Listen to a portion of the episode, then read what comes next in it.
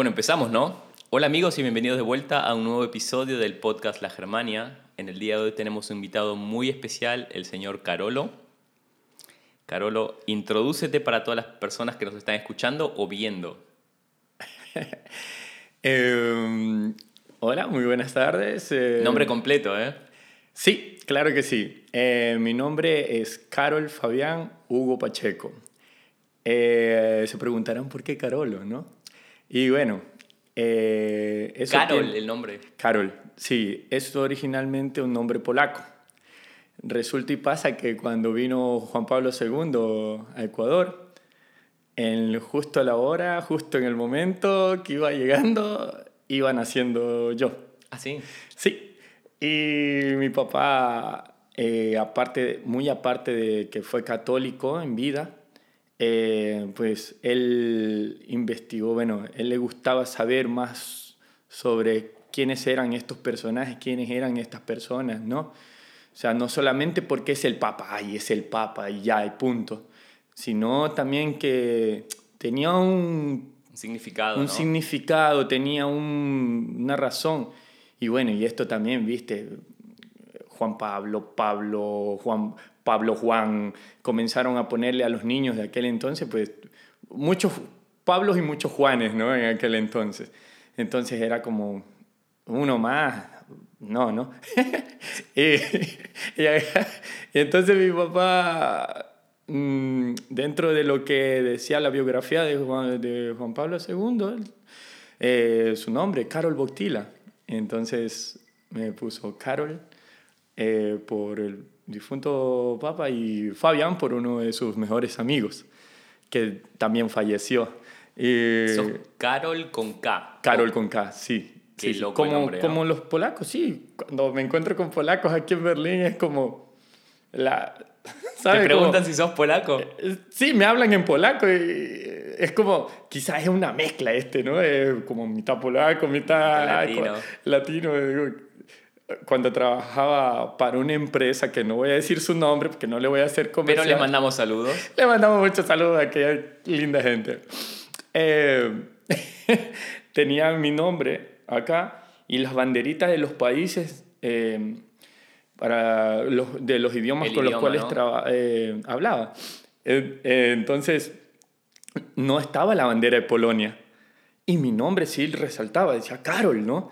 Entonces los polacos venían a comprar y me quedaban viendo el nombre y me miraban la cara y, espérate, algo no coordina aquí. Para ellos es como así, ¿no?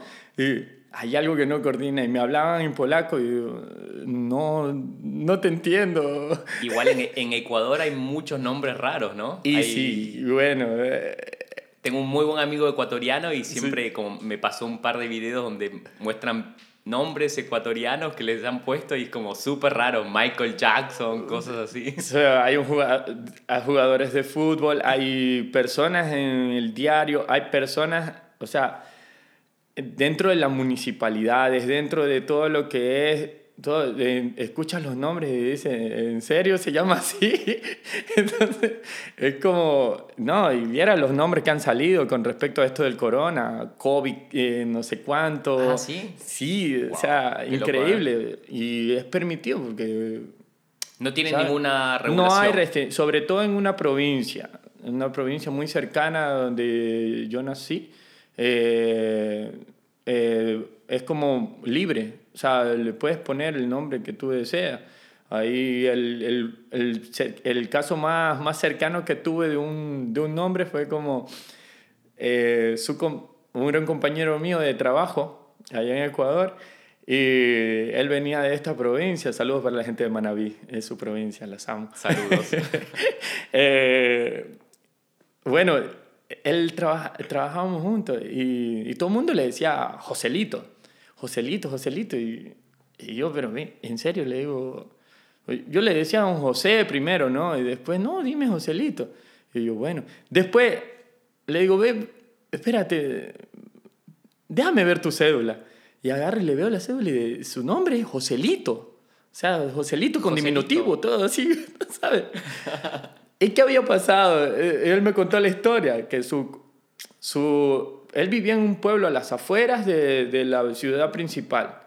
Entonces su compadre, o sea, el, su, su, padrino, se iba al, al, pueblo. Entonces, como ellos nacían con parteras, nada más así en el campo, todo bien, eh, a lo natural, como quien dice, eh, era como, lléveme, como ellos no, a veces no, no iban todo, y eran frecuentemente, entonces le daban el encargo, ¿no?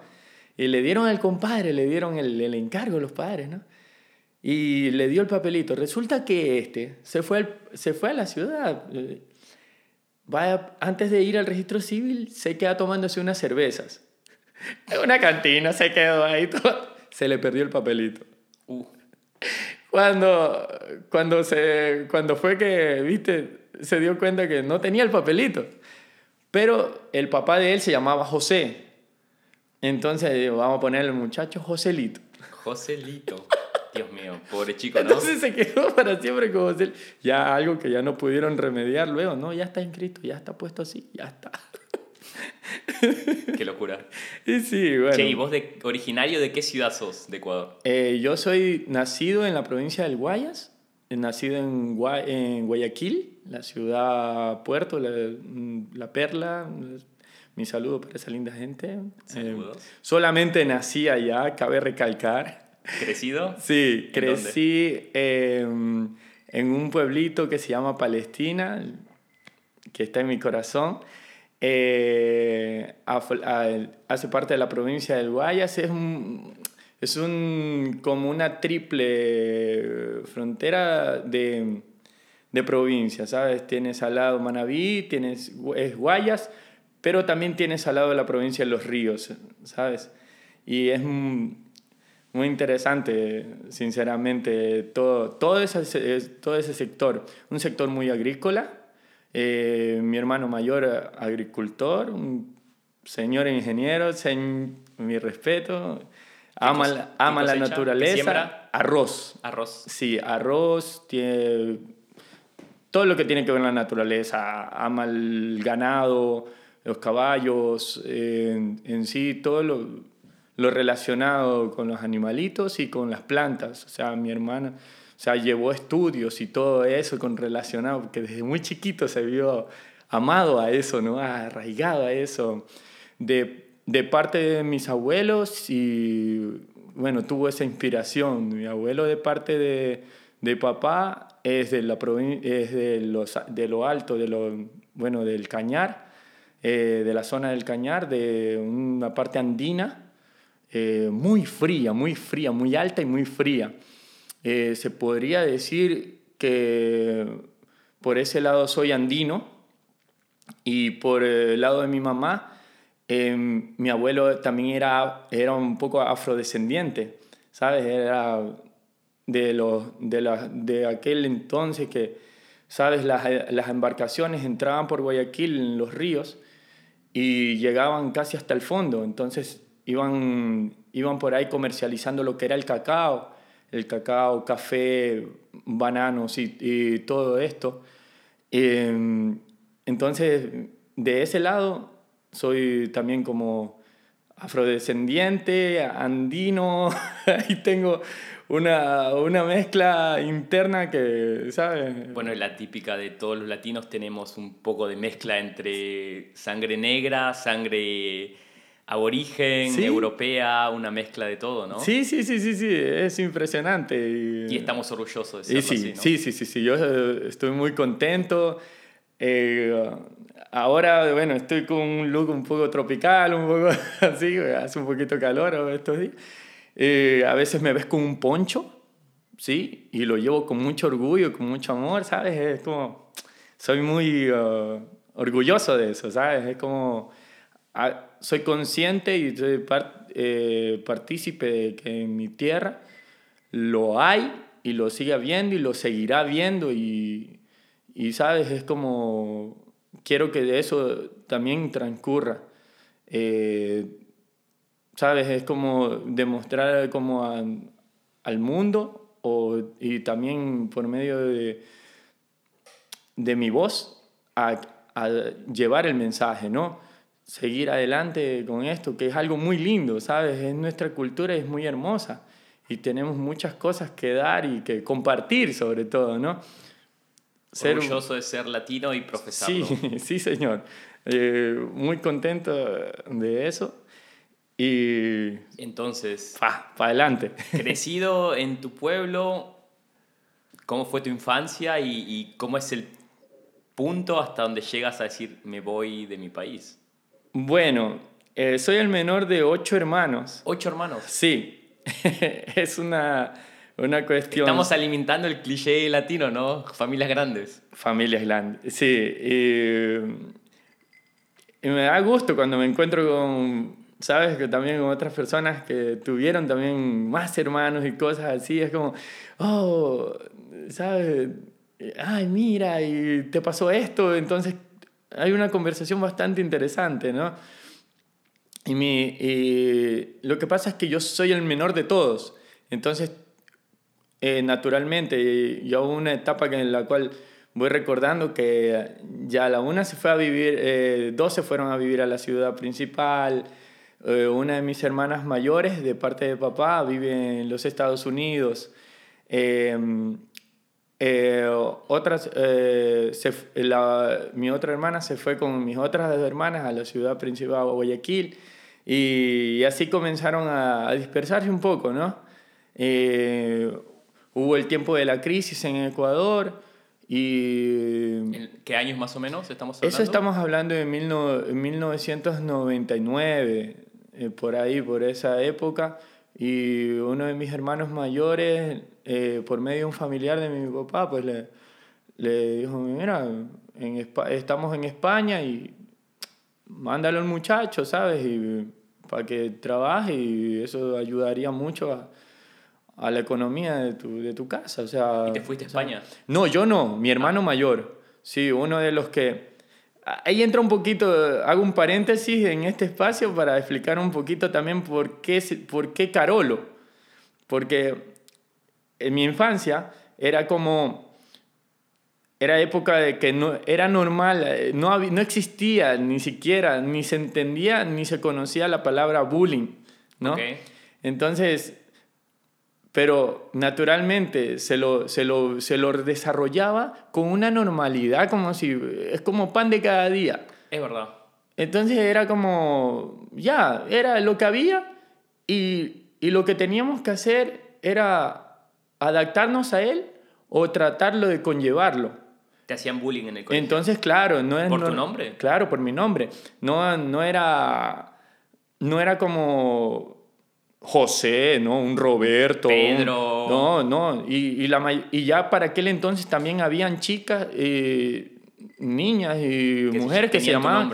Carol, Carola, Carolina, ¿sabes? Entonces todos estos derivados, todos estos sustantivos me los decían. Entonces me, me ponían en el plan de, ay, la Carola, ay, qué Carolina, ay. Entonces era como, viví con eso, pero... ¿Lo sufriste o qué sacas de esa experiencia de que te hacían bullying en el colegio? ¿Sabes qué? ¿Te lo que, fuerte? Lo que recuerdo es que me jodió un momento, porque yo no lo, yo no lo sentía, ¿sabes? me están diciendo algo que yo no soy, que, que ¿sabes? Como, como, espérate, ¿qué habla? Yo que siento mi cuerpo y que veo todo, o sea, soy y comprendo que soy un hombre, ¿sabes? O sea, si fueron, si fuera una mujer, pues no le vieron por qué no me lo deberías de decir, ¿no? Pero sí había un... Pues no me lo digas, porque, ¿sabes? No no lo soy. O sea, mi nombre es Carol, pero soy un hombre. Y entonces me, me jodía un poco. Me, me acerqué a mi difunto padre y le dije, papito, ¿por qué? ¿Por qué, ¿Por qué me llamaste? ¿Por qué me pusiste ese nombre? ¿Sabes por qué me llamaste Carol? Y mi papá me contó la historia, ¿no? Y al final también me dijo como, ¿usted qué siente? ¿Usted qué es? ¿Qué, ¿Qué es primero lo que tiene usted adentro? ¿Qué siente que es usted? Después lo que digan alrededor, lo que digan los demás, eso no importa, importa lo que usted tiene adentro.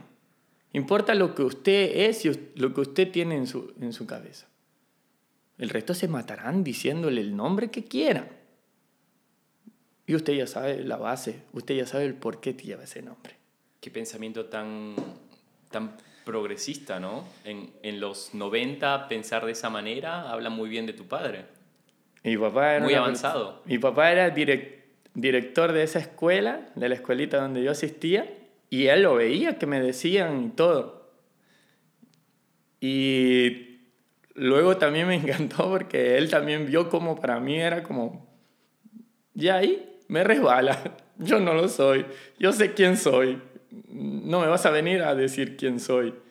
Era como, ya estaba tan, tan seguro y estaba en un, un escalón, eh, ya no estaba ni siquiera en un escalón, estaba en otra escalera yo. Claro. Ya eso ya era otra cosa. Y, y mis hermanos mayores también les jodía un poco esto, ¿no?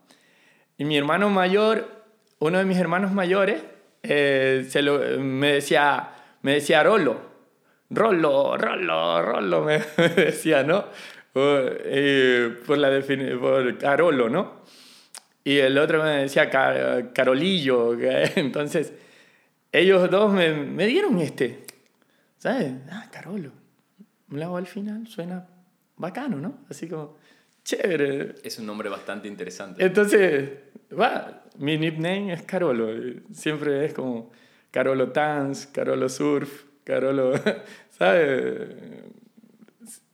Entonces tu nombre te marcó mucho toda tu Sí. historia y toda tu identidad, ¿no? Sí, sí, sí, sí, sí, sí, sí. Es como, lo llevo adelante con una forma bastante bien, ¿sabes? Y, y me encanta aquí en Berlín. Lo, es como genial, ¿sabes? Un placer. Y es como, se quedan así, ¿en serio? Y sí, sí. Y, ay, qué chévere. Suena muy bien, me gusta. ¿Sabes? Es como... Y yo creo que tu nombre tiene mucho poder. O sea, Carolo es como, es un nombre muy poderoso. Y bueno, eh, pienso que en- cada quien lo lleva como de una forma bastante especial. Pienso que cada ser es un- cada persona es un mundo, ¿no? Y cada persona es especial y lleva a cabo sus cosas y sus nombres y todo con una con un toque de sí mismo. Es muy interesante que dentro de, de- de que nosotros vayamos por ahí dando nuestra identidad o, o, ¿sabes? Notando de que somos, somos latinos, pero también hay que, hay que respetar ese espacio que tiene cada uno. Para mí es muy importante que, que por ejemplo, el mundo de los, de los artistas, ¿sabes? Y, también el, el personal, que cada uno respete al otro. ¿Y dónde está el respeto? En valorar y en ver lo que hace el otro, ¿sabes? Por más de que venga de una parte tan pequeñita de Latinoamérica y este aprendió a hacer una danza que es de ese lugar y él la quiere demostrar y para él eso es muy fundamental y muy hermoso darlo a los demás. Loco, de mi parte, un aplauso y un respeto gigante. ¿Sabes? El respeto por y la- sigue, por y sigue el adelante. arte. Lógico que tendré mis críticas, pero constructivas. ¿Sabes? En pro de esa persona, en pro de apoyo a que, hermano artista, vamos, sigue para adelante. ¿Sabes? Desde acá entonces apoyamos el arte a todos. Sí. El arte viene con todo. Loco, Total apoyo al arte. cada, cada persona tiene un mundito, una cosita tan gigantesca y a la vez nada que, ¿sabes? Puede fluir, puede transformarse en algo muy, ¿sabes? Expansivo y a la vez ser nada. Entonces, cerrando tu paréntesis y volviendo a la historia de tu vida. volviendo. sí, me, me, me, fui mucho, me fui mucho. No, bueno, eh, está bueno también. Sí. Entonces, ¿cómo empieza o cómo llega la idea a tu vida de decir, me voy de mi país? Eh, observando esta toma de decisiones de mis hermanos mayores, em, ya despertó en mí como una curiosidad a descubrir el mundo, ¿no? A, a ver qué, qué, hay más allá. Ya de por sí, mi, también mi difunto padre le encantaba llevarnos dentro del Ecuador a, a, visitar a nuestra familia en distintas provincias, ¿no? En distintas partes. Es, ay, es que Ecuador es el mejor ejemplo para decir, es, es, es, tan chiquito, pero a la vez tan gigante. Tiene de todo Ecuador. Lo, lo puedes conocer muy prácticamente, ¿sabes? Agarras buses, te vas ahí y puedes cambiar de clima de la nada. O sea, estoy hablando de así, de nada y agarrar y estás en lo más caliente y luego estás en lo más frío, solamente tomando un bus así de la nada. Eh, este, este pequeño, estos pequeños viajes que se fueron dando, ya para mí ya, ya eran ya motivación para, para también realizarlo, ¿sabes? Para llevarlo adelante. Y ¿sabes? Fui el pequeño, entonces iba para todos lados con mis padres, entonces nunca me quedé. y era muy, muy bonito esto, ¿no? Y también el pequeño, siempre que íbamos a otro lugar o algo, llevábamos un detalle, ¿no? Eh, no hace mucho me enteré que en, que en, si mal no estoy, bueno, no voy a decir el nombre del país, pero es tradicional de visitas en un país asiático llevar una fruta. Y, y mi papá era lo que hacía, siempre cargaba frutas, mangos, sandías, papayas, melones, ¿sabes? Era como, hay que llevar, hay que llevar esto a la tía, hay que llevar esto al tío, hay que cargar esto para los primos. Y siempre era un detalle, siempre era una cosita, ¿no? Y siempre cargábamos, siempre íbamos cargados y no sabía que, que, que, lo que estaba haciendo mi papá era eh, como alimentándonos a nosotros internamente de muchas cosas para hasta cuando prepararnos hasta para el momento en el cual tú vas a otro lugar y así parezca insignificante para cualquiera que te metiste en la mano el bolsillo y sacaste un, un caramelito y es la forma en la que tú lo entregas. Las pequeñas cosas de la vida, ¿no? ¿Sabes? Ese detallito. Los pequeños gestos. Esa cosita. Y me ha pasado, loco, ¿sabes? He llegado a lugares y ay, me olvidé el presente. Así me tanteo algo, o veo la tiendita. Es como. Es un gesto de gratitud, de decir. Y es como. Me acordé de ti en mi camino y te estoy diciendo hola con algo y es como, wow, me encanta. Claro, naturalmente también estoy muy agradecido contigo y te traje tu detalle, te lo paso luego, te lo paso el rato. Okay. estar en este espacio.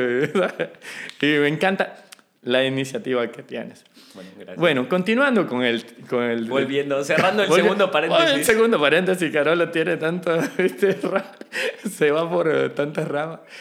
Eh, de eh, participé de, dentro de la Iglesia Católica eh, como desde muy pequeño. Eh, ya te dije, mi papá, mi familia católica y todo esto. Como monaguillo, fui ah, acólito o monaguillo del padre. Y muy chéveres padres me tocaron en la vida, ¿sabes? Muy, seres muy bacanes, muy, muy bien. Y claro, son seres humanos y tienen, tienen de todo, ¿no? Son mundos, ¿sabes? Cada, cada cual. También las personas que participaban mismo de, de ahí, era como, ¿sabes? Ibas conociendo, a pesar de que llevaban un, un, un mismo enfoque o un mismo ideal, eh, tenían sus cosas, ¿no? Y era, era esto que yo me enfoqué más en la visión internacional. Lo, amaba el espacio que yo tenía ahí, en mi momento presente, ¿sí? Pero sabía que algo me decía, hay algo más allá, hay algo más allá, dale, sigue explorando, sigue, sigue, sigue, sigue. Y, y eso me llevó a un, un, grupo de la Iglesia Católica, el cual me llevaba a reuniones con ellos, luego conocía más gente, más chicos como yo, de, un, de distintas partes del Ecuador, sí. En un solo congreso, y luego siempre íbamos, siempre nos encontrábamos y todos, ¿sabes? Eso me, me, me, despertó más esta, esta sed sí. de ir más allá. Y así tuve la oportunidad de vivir en la capital, en Quito. Y después, al poco tiempo, se dio también la oportunidad por medio de este, de este grupo ir a, a vivir una experiencia a Argentina. Argentina. Sí. Y, ¿A Buenos Aires o a qué ciudad? A Buenos Aires, pero a las afueras, Buenos Aires provincia. Ok. Sí, Gran sí, Buenos sí. Aires. Gran Buenos Aires. Y muy interesante porque de, fue un viaje en bus. Uf, ¿Sabes? ¿Cuántas Desde, horas? No, No, días. dos días. Días. ¿Dos días? Es- estamos Más. hablando de siete días de bus. Siete días de bus. Sí, Desde señor. Quito hasta... No, Buenos- no, no. Yo viajaba desde Guayaquil. Sí, sí. Madre mía. Sí, sí, viajé con, ahí con un compadre. Eh, Bueno, para la gente que, que tome dimensión de cómo son las distancias, si comparan entre Latinoamérica y Europa, ¿no? Cl- En Latinoamérica son desde Guayaquil hasta Buenos Aires, siete días, acá acá desde Berlín, por ejemplo, hasta Barcelona, tres días. O hasta Madrid, tres días. Claro. Dependiendo la ruta. Entonces es como, es esto y allá es esto, sí. Mi- mismo dentro de Argentina Es eran bastante, horas, eran intensas. ¿sabes? Atravesar, atravesamos todo Perú, todo Chile. Eh, ¿Cuántos años tenías? eh, 24. 24. 24 años y Entonces te fuiste a Argentina. cumplía años exactamente un, un día antes de salir de Ecuador, cumplía años. De hecho, lo viví en Lima, mi cumpleaños. Fuimos a- ahí a, a comer algo. eh, nos brindaron un pisco ahí todo por mi cumple. Y al siguiente día seguimos el viaje, loco. Siete Y días. ahí- Después de siete días llegaste a Buenos ahí- Aires y... Sí, sabes, se nos dañó el bus en el camino, en el desierto, y una cosa dura, eh, dura, dura, pero era linda, enriquecedora, ¿sabes? Pienso que a veces nos tenemos que poner extremos para poder llegar a, ¿sabes? A valorar o a, a ver eso, ¿no? Además, la, la, la visión estaba enfocada en un objetivo, llegar a Buenos Aires, llegar a Argentina. Llegamos y, y de ahí nos acoplamos con chicos de casi todo el mundo, dentro de ellos alemanes, eh, que al momento siguen siendo mis amigos, mis hermanos, y cada uno de este grupo que, con el cual viví, eh, eran dos, dos espacios, dos ciudadelas, eh, la parte masculina y la parte femenina. Y claro, éramos como llevamos clases iguales, un poco de teología, psicología, sociología, y dentro de la estructura, del, claro, del, de este movimiento y de la visión católica, ¿no? Y ¿Cuánto tiempo estuviste? En... Estuve un año, ¿Un estuve, año? sí, todo el 2008, sí. Y después era como, no me daba cuenta ahí, cuando estaba ahí, de, de todo el enriquecimiento que, que estaba su- sucediendo, ¿no? Hasta cuando volví. Y Después de Argentina volviste a Ecuador. Volví a Ecuador, sí. Ah, Lo hice un poco más lento, sí. Claro. Bueno, vine, pasa- vine por Santiago de Chile, vine quedándome un ratito. Luego, eh, sabes, hay muchas cosas que nos marcan eh, dentro de... Creo que les pasó a, a todos, creo. Eh, me imagino Argentina con Chile, eh, Colombia con Venezuela, y a nosotros nos pasó Perú-Ecuador.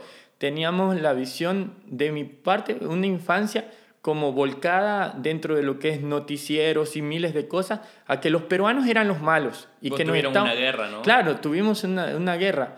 Entonces, era como la, la, visión, no, los peruanos son los malos y, y del otro lado no sabía la, la, la, otra cara. Y cuando llegué a vivir a Buenos Aires, eh, eh, era uno de mis compañeros de casa, un peruano que hasta el día de hoy, en serio, cada vez que nos tiramos un mensajillo, lo, lo, lo recibo con tanto aprecio, con tanto amor. Y, y, ¿sabes? Cuando le escribo también es como, me imagino que lado allá él también, ¿sabes? Entonces vivimos juntos. Me contaba que él también, del lado de allá, les, el enfoque era como eso. Y él no había vivido, aunque no había vivido tanto la, la guerra, porque, o sea, Lima... Era muy pequeño. Sí, y además muy, muy aislado, ¿sabes? Es, es tan grande, es, es, grande Perú. Entonces era como que no, pero sí se daba cuenta por los noticieros y todo esto, los diarios.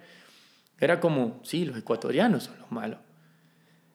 Entonces, muy aparte de, muy, por eso te digo, es también, ok, amas tu, sí, quieres tu bandera, tu patria, todo esto, el, el, detalle es atreverse a conocer a esta persona un poco más, muy aparte de que tenga una bandera o que tenga un, un escudo y todo eso. Entonces conversábamos, entonces comenzamos a conocer de una forma, ¿sabes? Tan, tan, tan chévere, que ya te digo, yo, yo era muy feliz de vivir con él, y convivir con un italiano, con un alemán, con, ¿sabes? Con un paraguayo, con dos argentinos, así, viste, variado, una casa grande con chicos de casi todo el mundo. Te despertó esa sed de querer conocer más de este mundo, ¿no? Claro, y, y era como siempre en, esta, en, este, en este punto de descubrir más allá. Eh, me dieron unos encargos, tanto mi, eh, mi compadre de Chile como mi compadre de Perú, eh, para traerles, traerles cosas a su familia donde yo iba a quedarme a descansar, ¿no? Entonces, llevé el presente. Dentro de aquellos presentes, el de Perú no mandó casi mucho, pero mandó una carta muy, muy particular. Yo no sabía lo que decía esa carta. Llegué, la entregué y, ¿sabes? La tenía tan especial ahí guardadita, con tanto amor para su familia. La familia, un amor completo. Abrieron la carta y él decía que, que me reciban a mí como si fuera él que volvió a la casa. A mí me dio fuertísimo, ¿sabes? Era como... Qué duro, ¿no? Suave, ¿sabes? Un Qué amor... tan generoso. Era como un amor tan, tan chévere, tan grande a un hermano. Y sus hermanos me, me hicieron sentir que yo soy también su hermano y la, los padres. Ven acá, mi hijo. Yo solamente me iba a quedar, qué sé yo, tres días. Me quedé tres semanas, loco, en Lima. Tres semanas, wow. Sí. En Lima. Y la última semana no me dejaban venir porque era el cumpleaños de la mamá. Y me dijeron, no, no te puedes ir ahora, te, ¿sabes? Te toca quedarte porque es el cumpleaños. Me quedé y justo también era el, el, el matrimonio de mi primo hermano en Ecuador. Le dije, no me puedo quedar más. Entonces, Tengo que volver a Ecuador. Luego, luego del cumpleaños, al siguiente día parto, le digo. ¿sabes? Y me, me fui, regresé a Ecuador, pero tenía todavía esa sensación, y, ¿sabes? De, de seguir más allá. Mi madre todavía, mi madre también viajó a España eh, cuando yo tenía más o menos 14 años, ella más, más pequeño. Ella decidió irse y a, con mis hermanos la mandaron a ver mis hermanos y eso me creó una dependencia también. Como fui el, más, el, el pequeño de todos, siempre como que tuve todo, así como esto, esto. Entonces, luego no, no quería eso, ¿sabes? Fue un giro total para mi vida. Y claro, cuando mi mamá me decía, ¿quieres venir? Y todo, aunque sí quería, pero tenía una cierta cosa con España como que no, porque allá habían estado mis hermanos y... O sea, como que España me había quitado mis hermanos. Ok. ¿Sabes? Y, y no quería ir a España. Y era así un poquito de eso. Que la, claro, naturalmente lo, lo fui transformando. Eh, eh, siempre, antes de, antes de irme a, Argentina, eh, iba, acudía a una, a una playa que se llama Montañita, a la, cual, a la cual amo demasiado, a su gente y, y todo, ¿sabes? Es como siempre que me preguntan aquí en Berlín de dónde vengo, yo digo que vengo de Montañita. Montañita. Sí, yo digo que vengo de Montañita porque yo realicé una vida allá y, y mis maravillosos momentos están clavados y plasmados allá. Momentos extremos y momentos de, de muchas energías y muchas cosas nutritivas para, para mi vida y para mi ser. Entonces volviste a Ecuador después de tu viaje por Argentina, Chile, Lima. no, me, no me dediqué como a trabajar. Eh, otra vez regresé a Quito. Okay. Eh, dentro de eso, yo he realizado miles de trabajos en diferentes maneras y en, en diferentes campos. He sido, de hecho, de todo un poco, créemelo. Eh, he pasado desde, desde cortar cabello, oh. desde estilista y todo, masaje capilar, masaje, todo, todo el mundo, desde el mundo de estética, a ser auxiliar de ingeniero en materiales y construcciones. Ah, bueno, bien. en Quito, en una universidad de Quito. Eh, y me, y esto todo por... Es muy... Eva, mira, a mí lo del corona me dio durísimo porque para mí el estar en contacto con las demás personas, compartir, es lo más impresionante, lo más hermoso, lo más, lo más genial que puede haber. Si me encierras y, y si me pones el otro a miles de metros, es como limitas limitas que estos mundos se conozcan. Y sí, yo sé que tenemos actualmente la tecnología y todo para, para conocernos más allá, pero es de tener el contacto. Fíjate lo que me pasó ahí en esta universidad. Yo solamente entré para ayudar con una tesis de uno de los estudiantes de la universidad, que era activar un reactivo que unificaba rocas con, con el metal. Entonces yo tenía que reactivar y tenía que ir haciendo las anotaciones de lo que iba sucediendo. Tenía un poco de experiencia porque terminé mis, eh, mis estudios en químico-biólogo, ¿no? Entonces tenía un poco de, ¿sabes? Esa sutileza de mezclar los químicos y todo eso.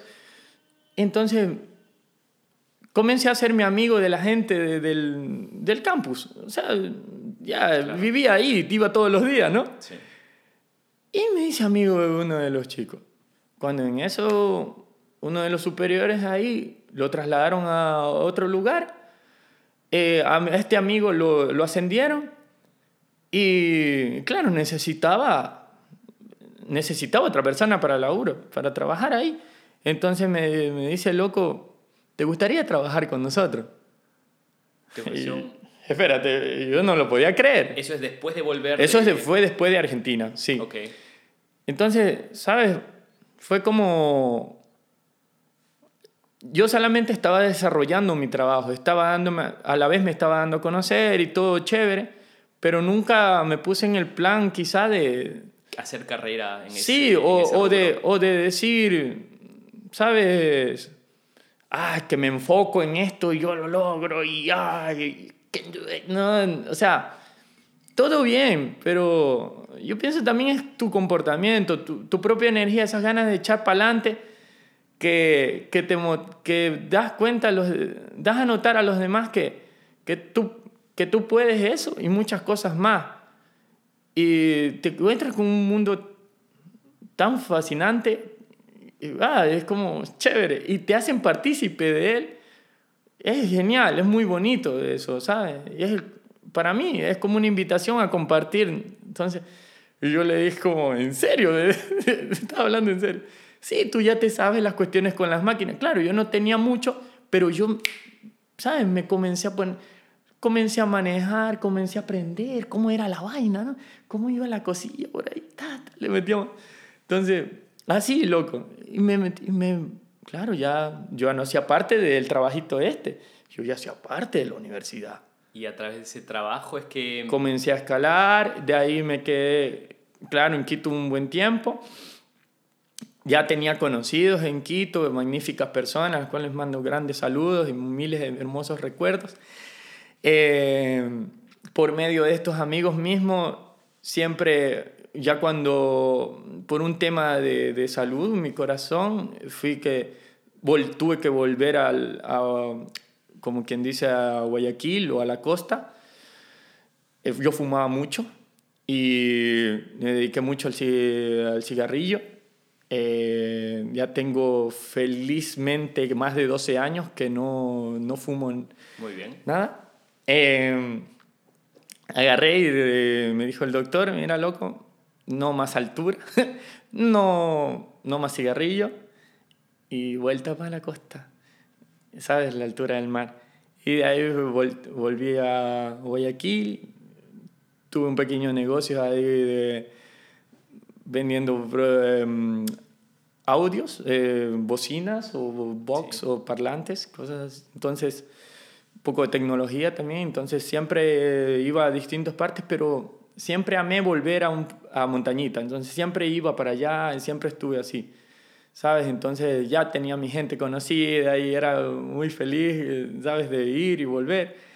Eh, y así hasta que se dio la oportunidad, me quedé un rato también en Guayaquil trabajando para una empresa, pero siempre iba a Montañita. Entonces siempre fue así, pa, iba y venía, iba y venía.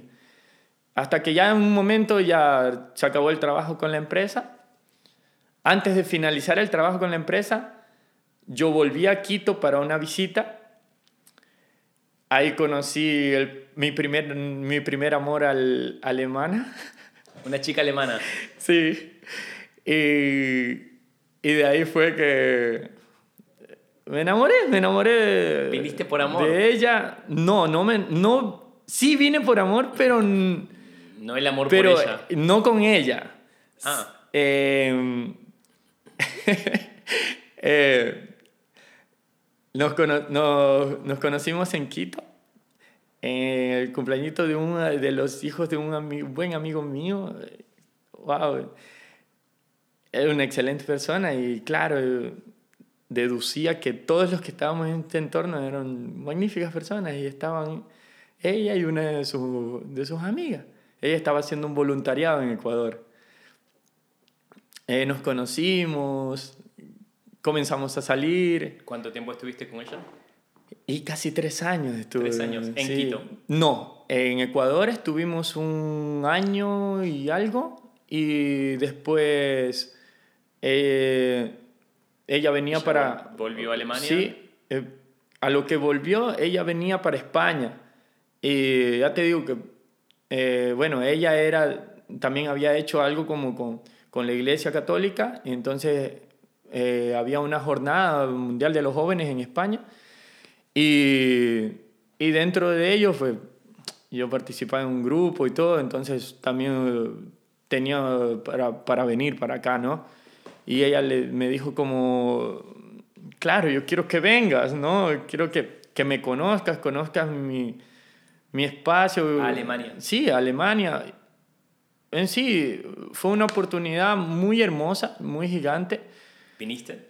Claro. Eh, organicé todo y, claro, naturalmente había un compromiso también con la, con la embajada española, porque ya en ese entonces había como pusieron como requisitos y un stop para que la gente como de Ecuador no se quedase a vivir allá, ¿no?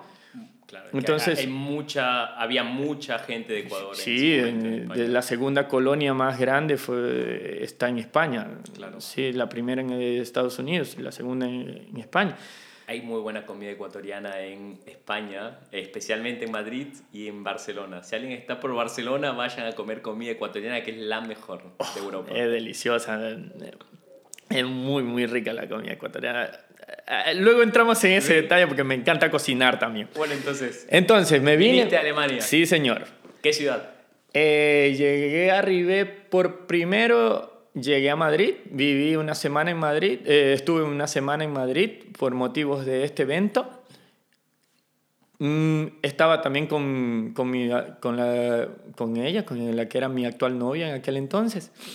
Y sus padres nos vinieron a recoger a Madrid En auto. en auto. Ah, Y resulta que ellos tenían en la Costa Brava una casa de vacación, vacacional. De ahí vinimos a... Entonces yo hice de Madrid toda esa costa, después subimos por... eh, atravesamos un poco de Francia, Suiza, y vinimos a dar a Bayer.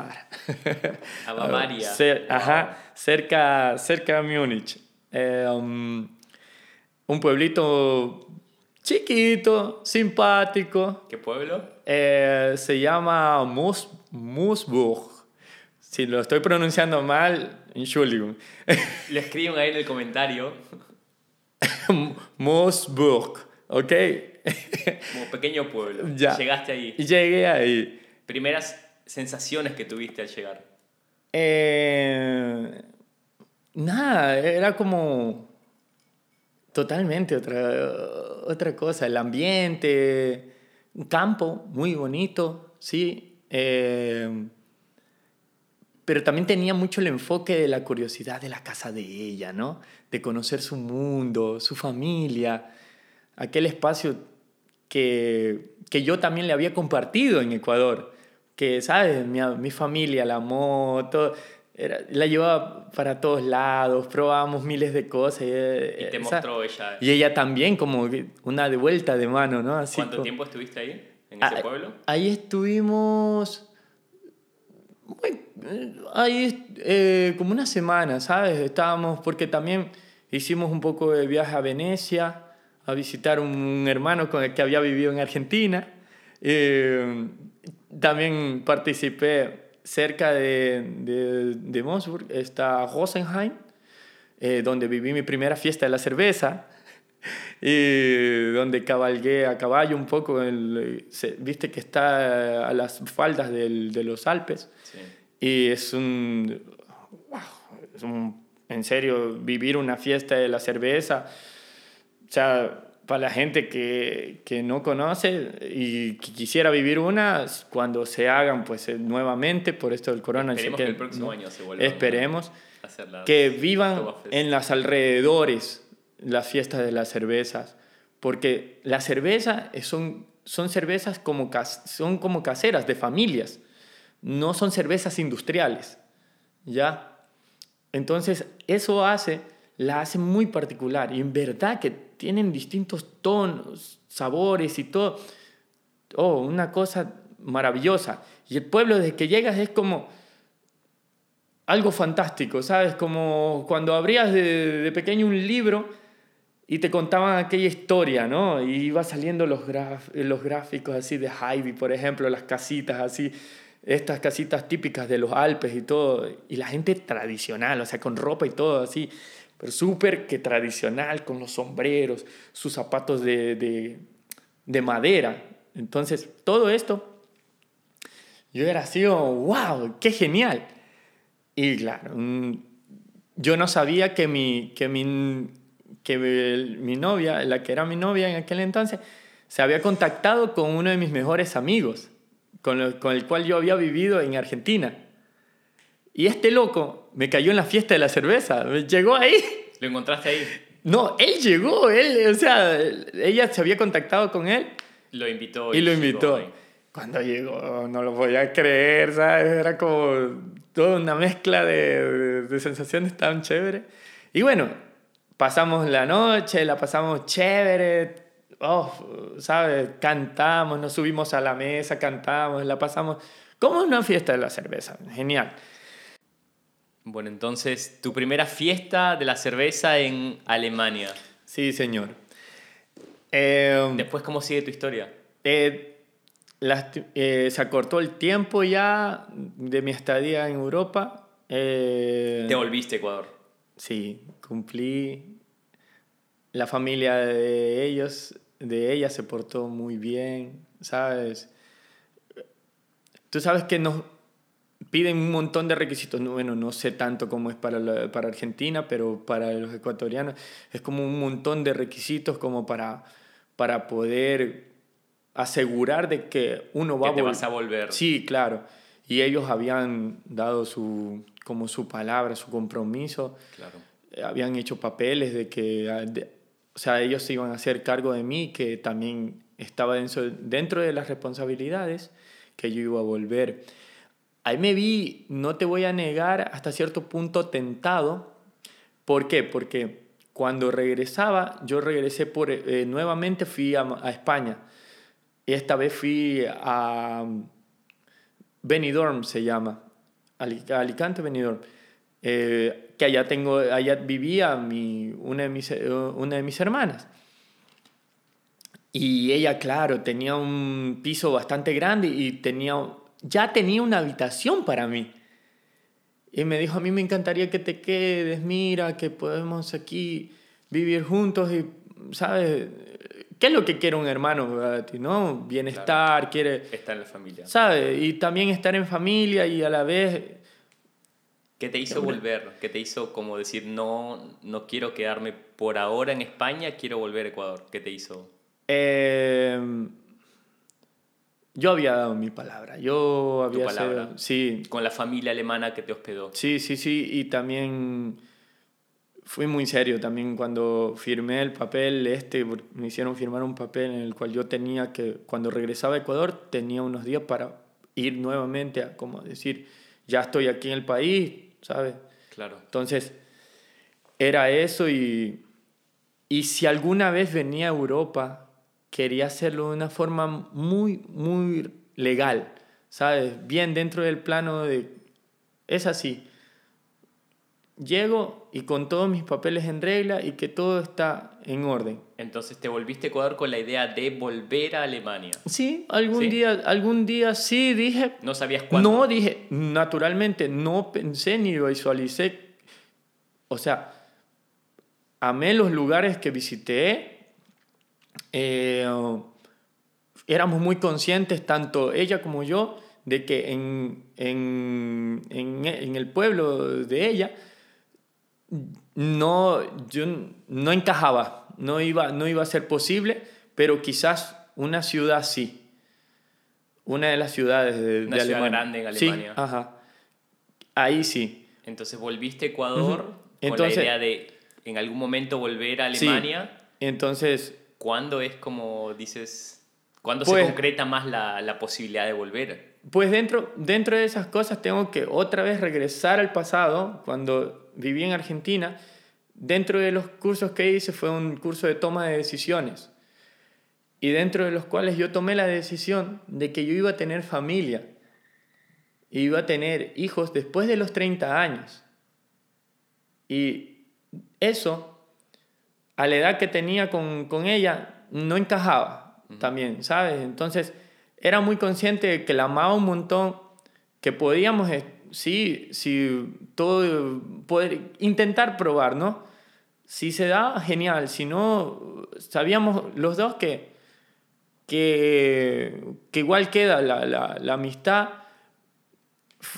Una persona bastante madura, bastante inteligente y me enseñó muchas cosas. Eh, dentro de ellas, ser buenos amigos con los ex. Ella tenía su mejor amigo, uno de sus mejores amigos, y desde la infancia era, era uno de sus ex, era su ex. Y lo cual, claro, por ahí no lo, no lo había vivido antes y no lo comprendía mucho, pero luego fue como genial, hasta me despedí muy bien de loco, ¿sabes? Era como, Claro. dale mis saludos y todo, eh, ¿sabes? Era algo muy, muy serio, muy, muy bacano. Después, naturalmente, eh, ella vino a Ecuador y fue como hubo una parte que como que rompimos antes de que viniera a Ecuador y luego previo a que ella viniera me volvió- Volvieron otra vez. volvimos y otra estuvieron vez. juntos en Ecuador. y estuvimos juntos en Ecuador eh, pero ya cuando se voltaba ya todos ya éramos muy conscientes de que iba a finalizar y, y dijimos igual tratemos un poquito más intentamos y ya por internet fue que por Es vía de complicado, ¿no? Una video- relación a distancia. Claro, el de diferencia de horarios y todo eso. Y esa fue una de mis mejores experiencias, como quien dice, de noviazgo a larga distancia. Y, y nada, me quedé en Ecuador un rato, después tuve la oportunidad de, por medio de este grupo mismo, ir a un congreso en, en Bogotá, pasé por Cali, pegué una bailadita en Cali, la salsita, y de, ahí pasé por ahí y después seguimos, y bueno, en Bogotá, en Bogotá naturalmente, buenos amigos, muy linda gente, ah, me acogieron y va. De hecho, fui a la casa de uno de, de los amigos con los cuales, estos hermanos con los cuales viví en Argentina. Y llegué a la casa de él. Él también había pasado cuando regresó de Argentina. Cuando regresaba a Colombia, él hizo el viaje por bus y pasó por mi casa en Ecuador. Entonces es como, ven a mi casa, no vas a llegar a otro lado, llegas a mi casa. Entonces, La conexión estaba ahí. ya, y él, y yo llegué ahí donde él, y la- también maravillosos días. La pasé genial, conocí a una chica vene, vene- colombo venezolana, ella también solamente estaba de visita, y yo solamente también iba así mismo por dos días, tres días. ¿Dónde se te Me aparece? quedé una semana. ¿Y dónde se te aparece por segunda vez la, la, la idea de venir a Alemania? Ah, perdón, sí. Eh, regreso a Ecuador, eh, seguí trabajando, también me, me hicieron propuestas de, en Colombia de trabajar, de quedarme eh, en Colombia. Regresé, tenía también el compromiso con la empresa con la cual estaba trabajando, entonces dije, voy dejo los puntos en claro, renuncio, todo por lo legal y vuelvo. O veo qué pasa. Entonces regresé. eh, como te digo, iba a Montañita y esto. eh, siempre estaba como amando estos espacios. Y, y sabes, el mundo de los idiomas es muy interesante y es algo que te, que te abre muchas puertas. Así que una recomendación, por favor. Si tienen una curiosidad por un idioma, háganlo, láncense, idiomas. aprendan idiomas. No importa, tararenlo, hagan como sea, pónganse una película, pónganle el subtítulo, oigan, solamente con oírlo, solamente con... ¿sabe? No sabía de que yo tenía desarrollado como esto y, y desde muy pequeño, como los hijos de, mi- de mis primos, que vivían en los Estados Unidos, venían a, venían a Ecuador. Entonces, ellos hablaban solamente inglés. Y yo era como, como era el primo menor, yo jugaba con, con ellos. Y yo era, éramos de similar edad. Entonces, yo jugaba con ellos. Entonces, ellos hablaban en inglés y yo, pues, trataba de entenderles o, o de tratar de comunicarme con ellos. Entonces, escuchaba las canciones con ellos llevaban juegos y cosas así, decían los nombres, ¿no? El perro, Dog, Pink, eh, cosas así. Entonces estaba interactuando en otro idioma y no me daba cuenta y comencé a tararear el idioma del inglés. Entonces comenzaba sin querer a entrar en el mundo de la lengua, de- del inglés. Entonces va, por ahí me comenzó a gustar, ya después comenzaba a escuchar canciones. Lo que no, había, no me había dado cuenta es que ya había estaba desarrollando un oído para... Había, abrí la puerta para otros idiomas. Esto luego conllevó a, a que, por ejemplo, con esta chica alemana estábamos en una reunión, yo era el único... Con la primera chica Sí, sí, alemana. ajá. Era el único ecuatoriano y alrededor mío eran todos alemanes, una mesa grande. estoy hablando de unos 14 alemanes, algo así, alrededor. Y estaban hablando en un momento un tema, ella estaba hablando con otra amiga y yo me puse a escuchar. Y no sé cómo, sinceramente, pero comencé a entender lo que ellos estaban hablando sobre el tema que trataron, de cuáles personajes y todo. Y yo le dije a ella para ver si no estaba equivocado, ¿no? Oye, están hablando sobre esto y esto y esto. Y ella se quedó así como, ¿en serio? ¿Lo entendiste? Tenías como más o menos el tacto del idioma. Ya, y, y, eso, eso fue muy, muy bonito, ¿sabes? ¿Y eso te ayudó a volver a Alemania? ¿En qué sentido? Eso, eso y, y más los, viví con chicos de Brasil, también por ese lado entré en el mundo del portugués, con este, con este hermanazo de, de Italia, en el mundo del italiano. Entonces, todo esto hacía parte de, ya, ya de mí, ¿no? Entonces, dije, alemán. Entonces le dije a ella como, enséñame algunas Empezaste cosas. Empezaste a aprender alemán. Entonces comencé a curiosear con el alemán y todo eso. Cuando terminó la relación, naturalmente dejé un poco el alemán, pero tenía algunas cosillas, ¿no? Entonces cuando, cuando estaba, por ejemplo, en Montañita, eh, me decían, soy de Alemania o, o, de, o de Suiza. Yo les decía una frase en alemán o decía algo en alemán. Y, ah, tú conoces, ¿qué es tu Deutsch? Entonces era como chévere, ¿no? Conectarse así un poquito. Y entonces me daba más la, eso y me sentía, sinceramente me sentía, en, el, eh, en este mundo me sentía muy, muy acogido y me sentía parte, ¿sabes? De que algo internacional, me sentía bastante atraído. De ahí eh, conocí a la que a la cual entregué mi corazón y de la, con la cual nos enamoramos en Ecuador. Eh, ella llegó a Yo Montañita, mi playa. Eh, justo había terminado de, trabajar y era una, nos presentó una buena amiga suiza. Eh, ella vino a visitar nuevamente Montañita y la trajo a ella. Y la conocí y, y fue como, me, me impacté, me, me, quedé impactado de ella, me, me, enamoré y wow, fue como... ¿Cuánto tiempo estu estuvieron en...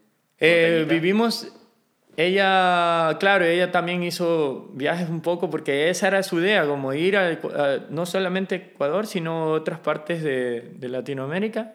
Y luego se decidió, quiero, quiero estar contigo, quiero vivir contigo. ¿Cuánto tiempo estuvieron ahí? En Ecuador estu estuvimos casi un, casi un año.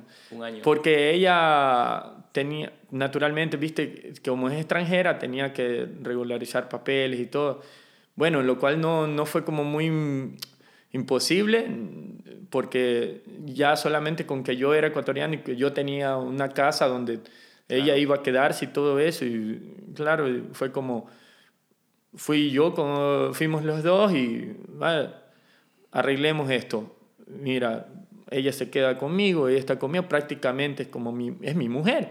¿Y dónde Entonces, nace la idea de decir, bueno, mudémonos de Ecuador a Alemania? La idea nace conjunto a...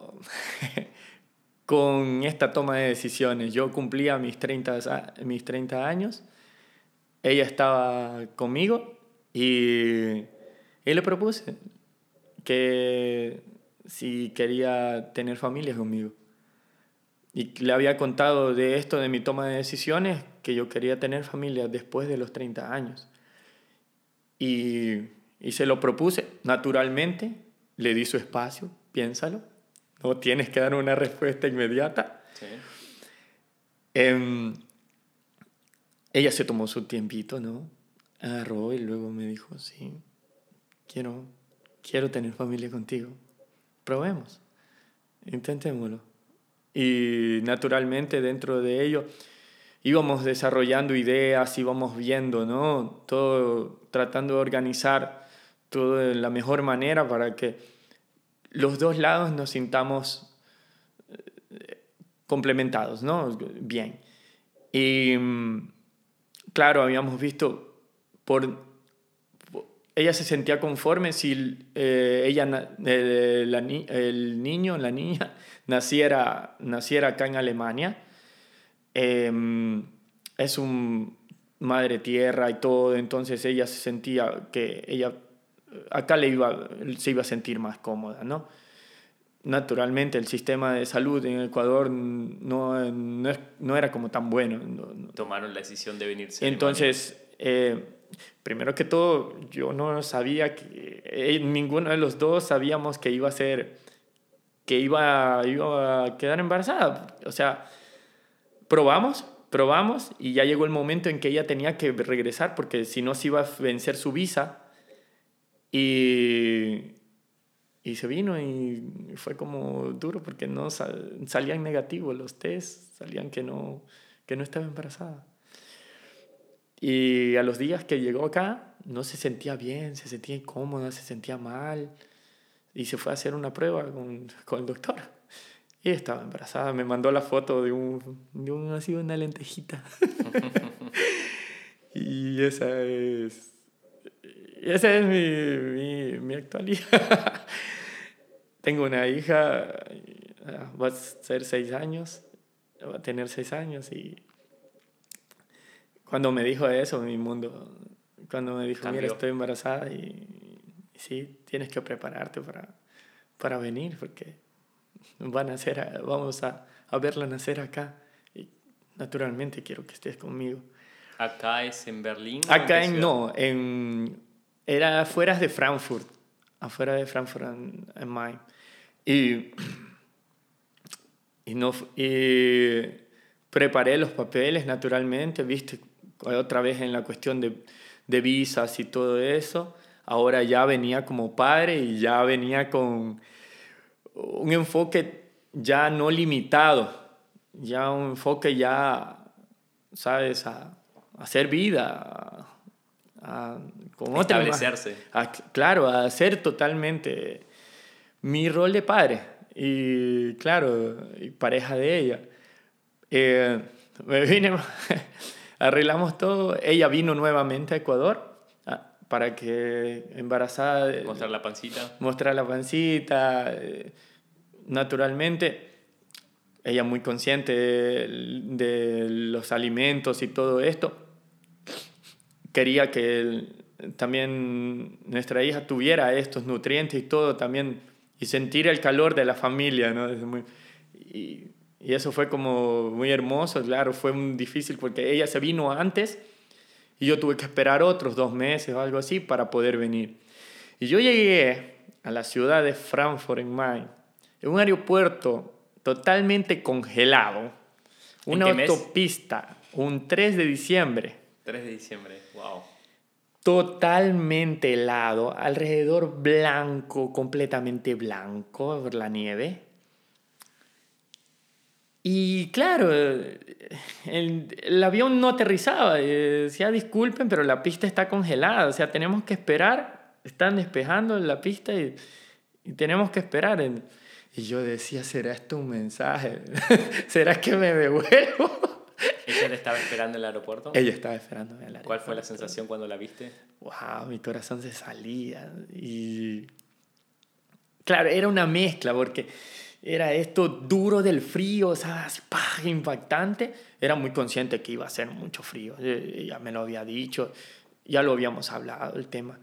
Pero también era el calor de ella, ¿no? Y ah, unir de nuevo, unirnos de nuevo y todo, ya con ¿sabes?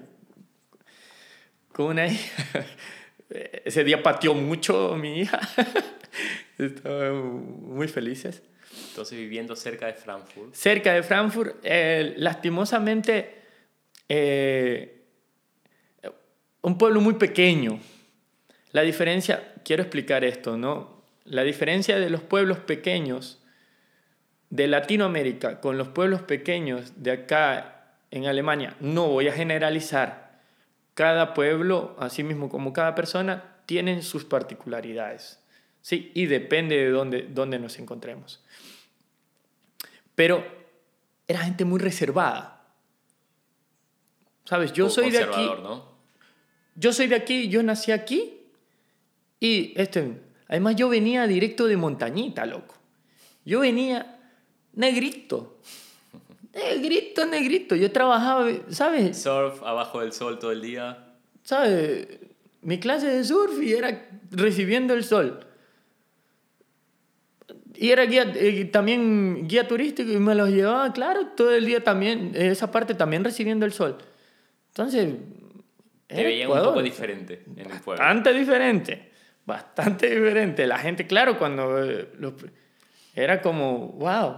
Y este- Exótico. claro, eh, y este se perdió. este no de acá. Entonces era eso.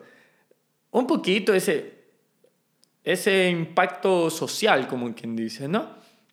De ahí vivimos la estructura dentro de la familia de ella, porque llegamos a vivir con los, con los padres de ella y con, y con una media hermana de ella. Eh, este es un, no voy a entrar en detalles, pero no era, no era la ideal. ¿A qué me refiero? Al ambiente que debería recibir un, un, un bebé al, al venir al mundo, ¿no? Eh, había una separación de su media hermana con, con, Con su su ex. ex esposo y tenían una niña de dos añitos. Y, y créeme que yo eh, pensé que nosotros los latinos éramos muy dramáticos, pero wow, no pensé que también las alemanas iban a ser tan dramáticas. Y era entonces todos los días un drama, ¿sabes? Porque él también al poco tiempo se, dejó embarazada a otra chica y todo. Entonces un quilombo, Mucho una drama, cosa, un drama drama. gigantesco. Y, Y era como- vivían todos juntos. y claro, vivíamos todos juntos. eh, Y entonces era como ver todo el tiempo eso.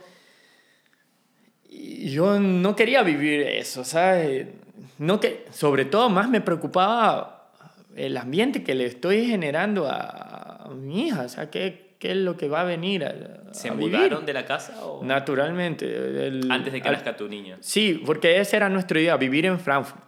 Porque ella quería terminar sus estudios en Frankfurt, lo cual estuve muy de acuerdo siempre, así como, vamos, sí, terminas de estudiar, yo cuido a la, a la niña. Entonces se mudaron a Frankfurt. No, Ah. lastimosamente no se dio su carrera como que ya no había en la universidad. Eh, los alquileres en Frankfurt estaban por, ¿sabes?, por los cielos. Eh, fue muy difícil también encontrar un piso, o sea, no, no, no era, no, y no se dio. Nos propusieron vivir ahí, pero yo ya no podía vivir ahí, yo no me sentía cómodo. Los padres, un amor. ¿Qué hicieron un, entonces? Un amor, los amo un montón. Hasta el día de hoy tengo una muy buena comunicación con ellos. Y salió la oportunidad, conocimos a un chico que vivía actualmente con su novia, vivía aquí en Berlín. En Berlín. Sí, y pasaron, me acuerdo, ese fin de año, eh, fin de año también impacto social comparado a Latinoamérica. Cierro paréntesis. Luego de- doy detalles. Eh, luego, eh, ya nos conocimos con estos locos y luego dijeron ellos, ah, nosotros nos vamos a vivir a Suiza, entonces dejamos la casa de acá de, de Berlín. Por eso se mudaron a Berlín. Entonces yo dije, Es la mía. allá es que nos vamos. Y no, mira, es que mi familia, no sé qué, no me, no me quiero alejar y no sé cuánto, me lo dices a mí. Yo vengo dejando mi Estás familia. cruzando el océano. Vengo dejando mi- el océano. En serio, me lo, me lo dice. O sea, tú te puedes tomar un trencito, Claro. te vas, ya deja tu, Cuatro, tu mamá, horas. agarra el auto, o tu papá. Se tiran para Berlín. Y ya está. Cuatro horas, ya están ahí. Pero, ¿sabes? Tengo que tomar un, un avión y atravesar todo, ¿sabes? Todo un continente, todo un océano. O sea, tengo que llegar hasta... Entonces al final ganó, ganó la decisión de venir a, a Berlín. Y fue, fue, fue duro, loco, fue duro porque me tuve que, o sea, tuve que ponerme en el plan. Y bueno, también recordando Buenos Aires, Santiago, Lima, eh, Bogotá, Quito mismo, dentro de Ecuador, me había ido bien. mis recuerdos son bien en las capitales. Entonces, ¿tu hija nació en, en Berlín?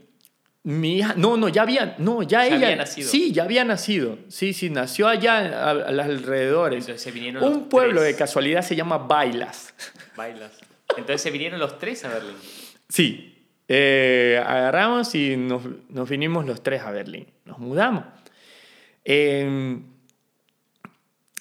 no, agarramos, nos, no, nos vamos porque nos vamos, nos fuimos. Eh, claro, antes de venir a Berlín tenía un poco de, de, historia ya eh, dentro de documentales y cosas así que previo con mi hermano y mi papá nos encantaba ver y mi papá nos, nos encantaba que nos hablaba de historia, del mundo y todo eso, porque el sistema como educativo no fue como muy enfacioso en explicarnos lo que eran las cuestiones de la Segunda Guerra Mundial, cuestiones así, no más internacional. Sí dentro de, de lo que es eh, sociales, ¿no? que es como da un poco internacional, sí lo hubo, pero no tanto, ¿sabes? Entonces comencé a profundizar un poco, a ver a dónde estoy yendo, ¿no? Entonces comencé a, previo a, antes de venir a Berlín, a curiosear qué es Berlín, eh, como, qué es Berlín, su historia, su pasado eh, y su presente. Entonces, va, mira tú, me, me, me gustó. Ya de, de, por sí ya iba enfocado, ya venía enfocado, muy chévere. Vinimos cuando entramos, me acuerdo, naturalmente, por la mudanza y las cosas que llevábamos, eh, entra, eh, íbamos entrando a Berlín y yo iba viendo alrededor y, y, me encantaba, ¿sabes lo que iba viendo? Esta diversidad. De, de entrada ya comienzas a ver diversidad. ¿Sabes? El multiculti. Esto hermoso que tiene Berlín. ¡Wow! Así. Me acuerdo, estaba, estaba finalizando el invierno, estábamos por otoño. Sí. Y era así como estaba clarito el día, hermoso, así. ¡Wow! ¡Qué chévere! ¿Esto es Berlín? Y así. ¿Sabes? Tenía una sensación la cual Frankfurt no me había generado. Entonces cuando llegué aquí me sentí como, bien, vamos. Entonces, recién llegado a Berlín con una hija, una esposa. Claro, o sea, no, no nos casamos, no. Solo unidos nada más. Eh, ¿Llegaste y cuál fue el primer trabajo que tuviste? Porque obviamente tenés que mantener a tu familia. Sí, y todo, em, naturalmente, dentro del plano de lo burocrático, lo cual siempre agradezco a ella porque en serio, como decimos en, en, en Ecuador, no, sé, no recuerdo si en Argentina también, se rompió el lomo, ¿sabes? Se, me le saco el sombrero, mi respeto, porque yo no pensé que iba a ser el tema burocrático tan, tan impactante, tan... Con, en serio, yo dije, los alemanes aman los papeles, aman el papel, para todo es papel acá.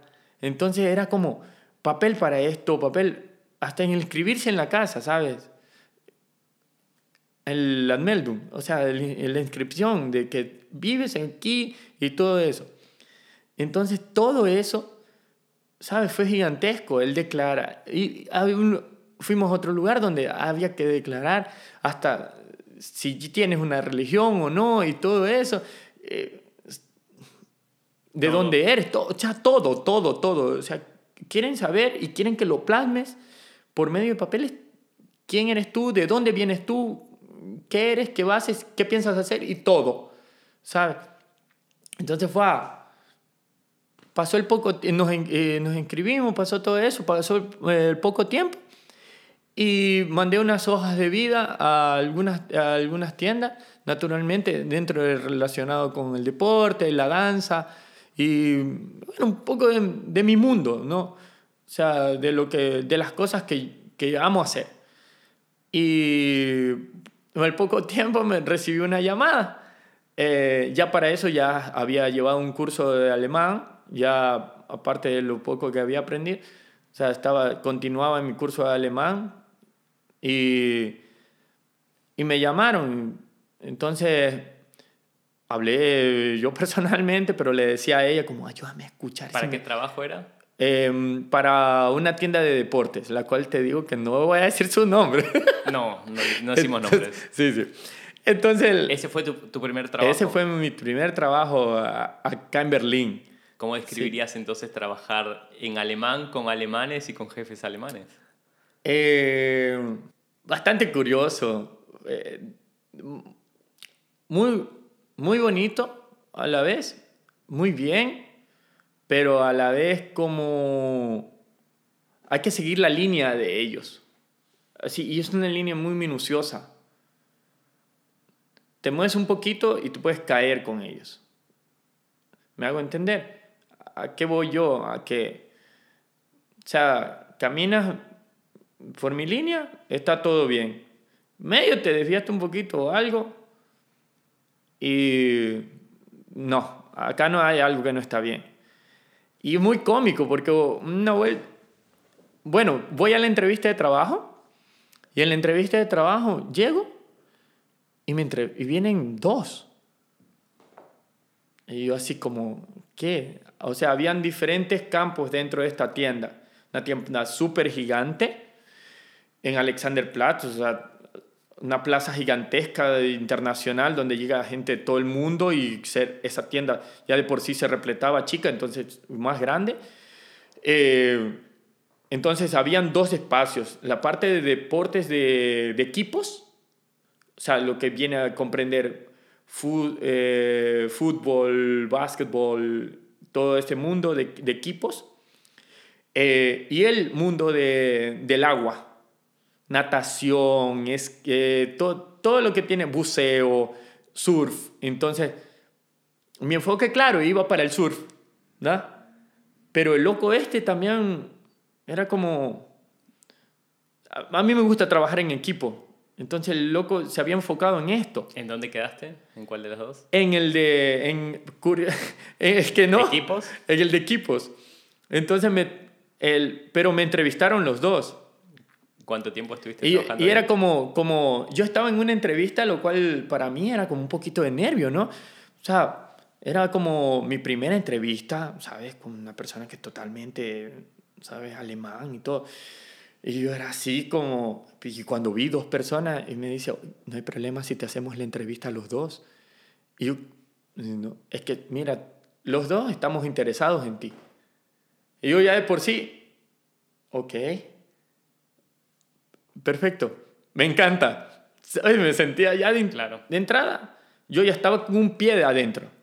Yo, ¿Cuánto tiempo estuviste trabajando ahí? Ahí trabajé. ¿Cuánto fue?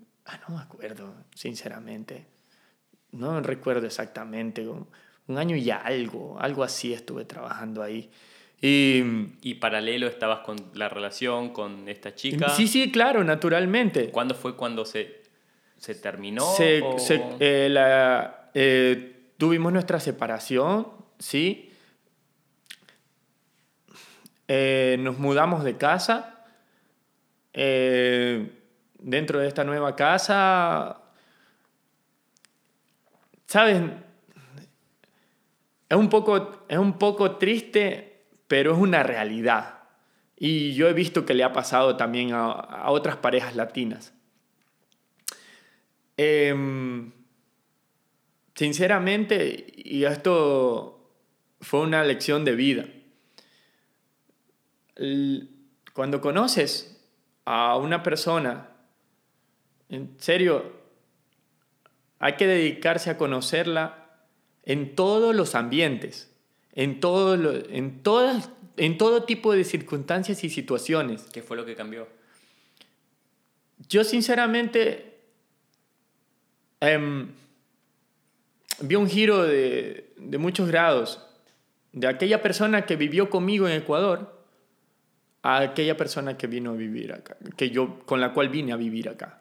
Para mí era completamente otro ser.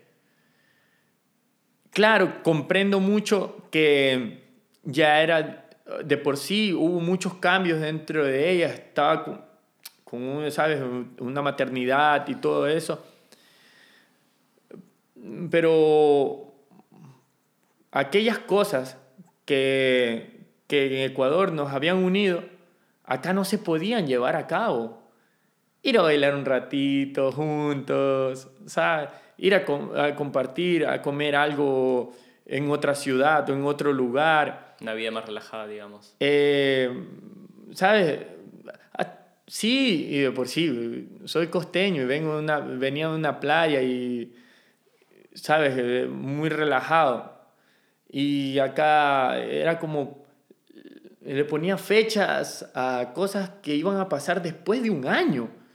Y era para mí un mundo totalmente, espérate, en serio. Y tú estás segura, o tu amiga está segura. Por ejemplo, el cumpleaños de una amiga. Eh, no lo, estábamos ni acabando de, del cumpleaños de ese, o sea, de este año, y ya estaba organizando para el del próximo año. Y todo como muy estructurado, todo muy, ¿sabes? Como, espérate, ¿y si la arrolla un carro de aquí a mañana saliendo por ahí? ¿Está segura ella? ¿Cómo, ¿Cómo? ¿Qué? Entonces, vamos y festejamos por ella. Entonces, es como, este, el mundo de lo espontáneo ya era como que lo había dejado en Ecuador ella. ¿Cuánto tiempo estuvieron juntos en total? ¿Y cuánto tiempo en casi, Alemania? Casi tres años. Tres años. Y, y, en Alemania dos. Sí, sí, sí, como uno en Ecuador, dos acá. Y, y ya fue, fue difícil, fue una cosa bastante impactante. Eh,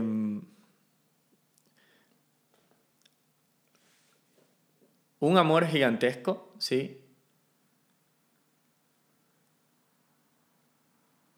hasta el día de hoy es como... Siempre va a ser Tengo... una parte tuya, ¿no? Sí, sí, y es, la, y es la madre de mi hija, loco. Claro. ¿Sabes? Es la madre de mi hija y compartimos un mutuo amor por un mismo ser y a la vez de mi parte y de su parte comprendemos que queremos el bienestar para los tres. Fue difícil, no lo voy a negar. Hubieron muchas discusiones, muchas peleas, Llegó hasta el punto de decirme, lárgate tu país, lárgate de. Eh, pero la separación, eso venía hablando con un buen amigo ecuatoriano, ahora poco. Y la separación en realidad se dio por un motivo muy, muy de caracteres, de, cultura, de, de muy éramos tan diferentes que no nos habíamos dado cuenta. Y estábamos amándonos sin darnos el espacio a, como te digo, a esto, a conocernos más profundamente. Vamos a entrar en la última parte de la entrevista y vamos a hacer un ejercicio. Te voy a hacer un par de preguntas. Quiero que respondas con dos o tres palabras máximo. Ok, dale. Palabras. Ya, listo. Es complicado. ¿Cómo describirías en tres palabras a una mujer alemana? Obviamente estamos generalizando, pero intentemos hacerlo. Sé que oh. va a salir porque sos una persona muy inteligente. dos o tres características máximo. Eh, estructuradas, organizadas y, y muy amorosas.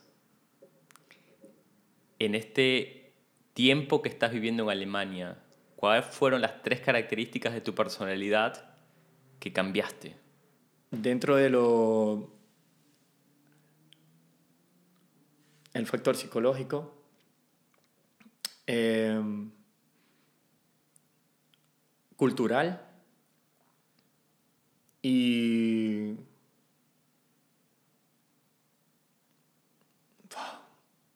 el desarrollo en sí como persona.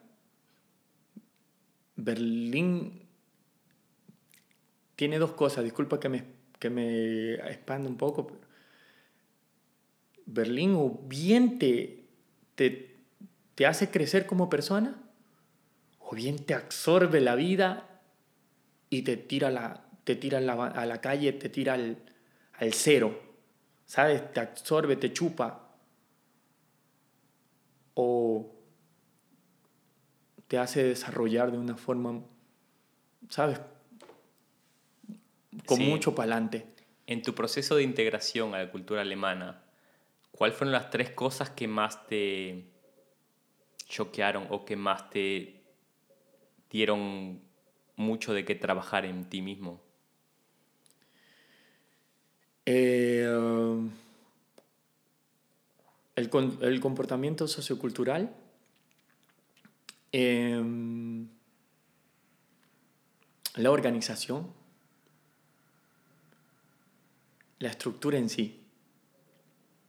Si tuvieras que recomendarle tres cosas a tus paisanos o a la gente que nos escucha desde Latinoamérica, ¿cuáles serían tres cosas? Individualmente, de qué país sea, conozcan bien. Conozcan bien primero a sí mismos qué eres, qué tienes, qué puedes dar. Luego, aquella persona, individualmente de qué país sea. Vayan, conozcan sus raíces, conozcan su, de dónde viene esta persona, cuál es su entorno, qué es lo que, qué es lo que hay. Eso para mí es muy, muy puntual. Es muy, muy importante. Yo creo que ya no estamos en épocas ni tiempo para lanzarse a lo ciego. Y, y muy aparte de que si te lanzas a lo ciego, sé seguro de ti mismo. Creo que es lo más importante. Creo que ¿sabes? Es tu base. Primero tu base. Y de ahí el resto es añadidura. ¿Tres cosas que le dirías al presidente de tu país? Muy corto, tres cosas. No me gusta. Cambia.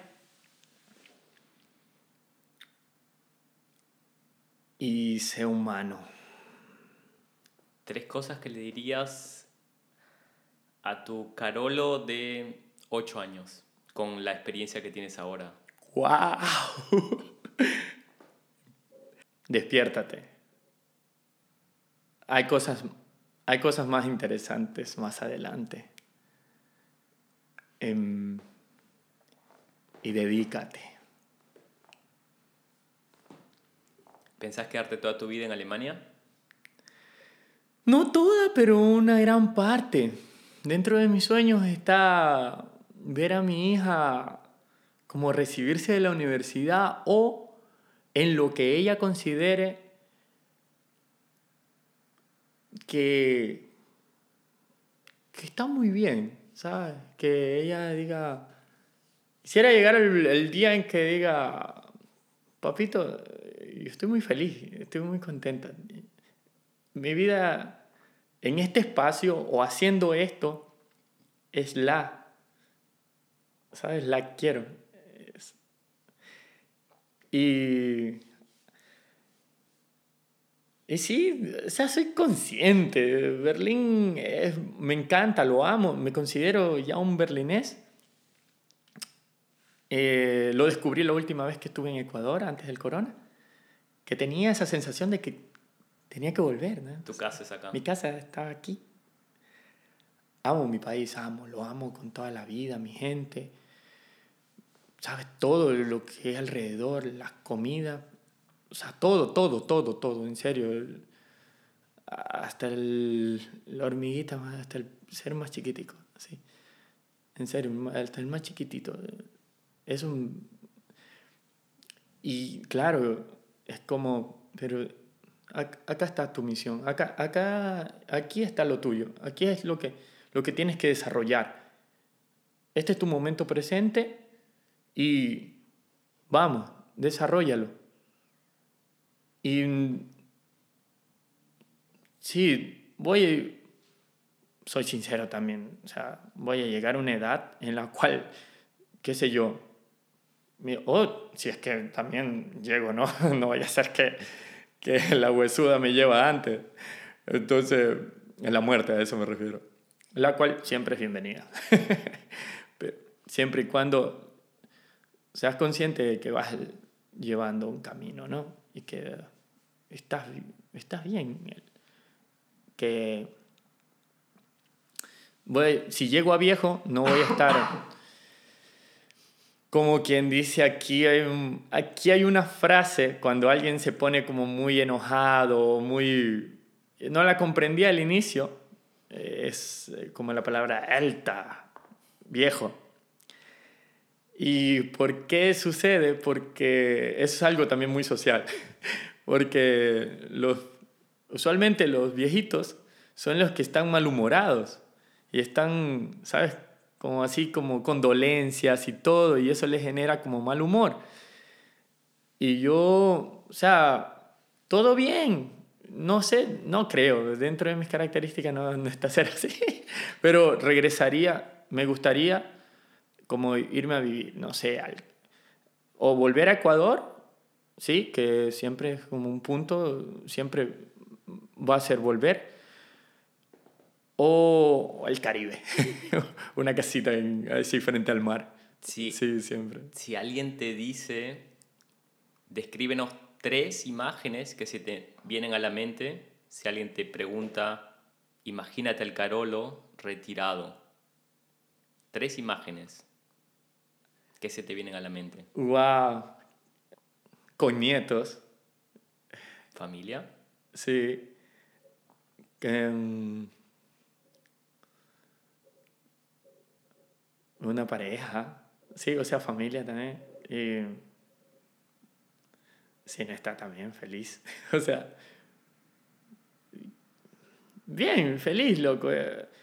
A, a, estas alturas de mi vida me han pasado tantas cosas, loco. He, he vivido hasta, hasta pa, conocer la muerte así cerca, en microsegundos, a, a vivir también cosas intensas, eh, maravillosas de la vida. Que, que tú dices como, wow, loco, o sea, si esto lo viví ahorita, o sea, ¿qué más me espera? O sea, que sigo, avanzo, y, y cada, en cada parte, de, en cada etapa de, de mi vida, es como redescubro que, que igual así la haya cagado, así me... Somos humanos y tenemos nuestros altos, nuestros bajos, nuestros errores y todo. Entonces, a pesar de ello, siempre hay una sonrisa, ¿sabes? Dentro de todo eso, hay una sonrisa y, y hay felicidad. ¿Cuál es el... Y hay buena energía. ¿Cuál es el último mensaje que le das a las personas que nos están escuchando? La cuestión con los, con los idiomas es decir, instruyete, haz tu base, prepárate. No preguntes para qué. Es, es un mundo tan diverso, yo siempre lo digo, Berlín es Berlín y el resto es Alemania. Y agárrate, agárrate porque lo que viene es velocidad. Y y sea lo que te pase, sonríe, sé feliz, vívelo, vívelo al máximo y cualquier espacio de tiempo que estés viviendo, en cualquier etapa de tu vida, lo que sea, donde sea, siéntela como parte tuya. Siéntela que es tuya y ese pequeño espacio hasta cuando haces eso hace parte de ti. Y, sabes, sé tú mismo. original. Bueno, Carolo, muchas gracias por tu tiempo, muchas gracias por la entrevista, compartir tus experiencias con todas las personas que nos están escuchando. Y eh, nada, muchas gracias a las personas que nos están escuchando o viendo. Y nos vemos la próxima semana en un nuevo episodio de La Germania. Un placer. Gracias.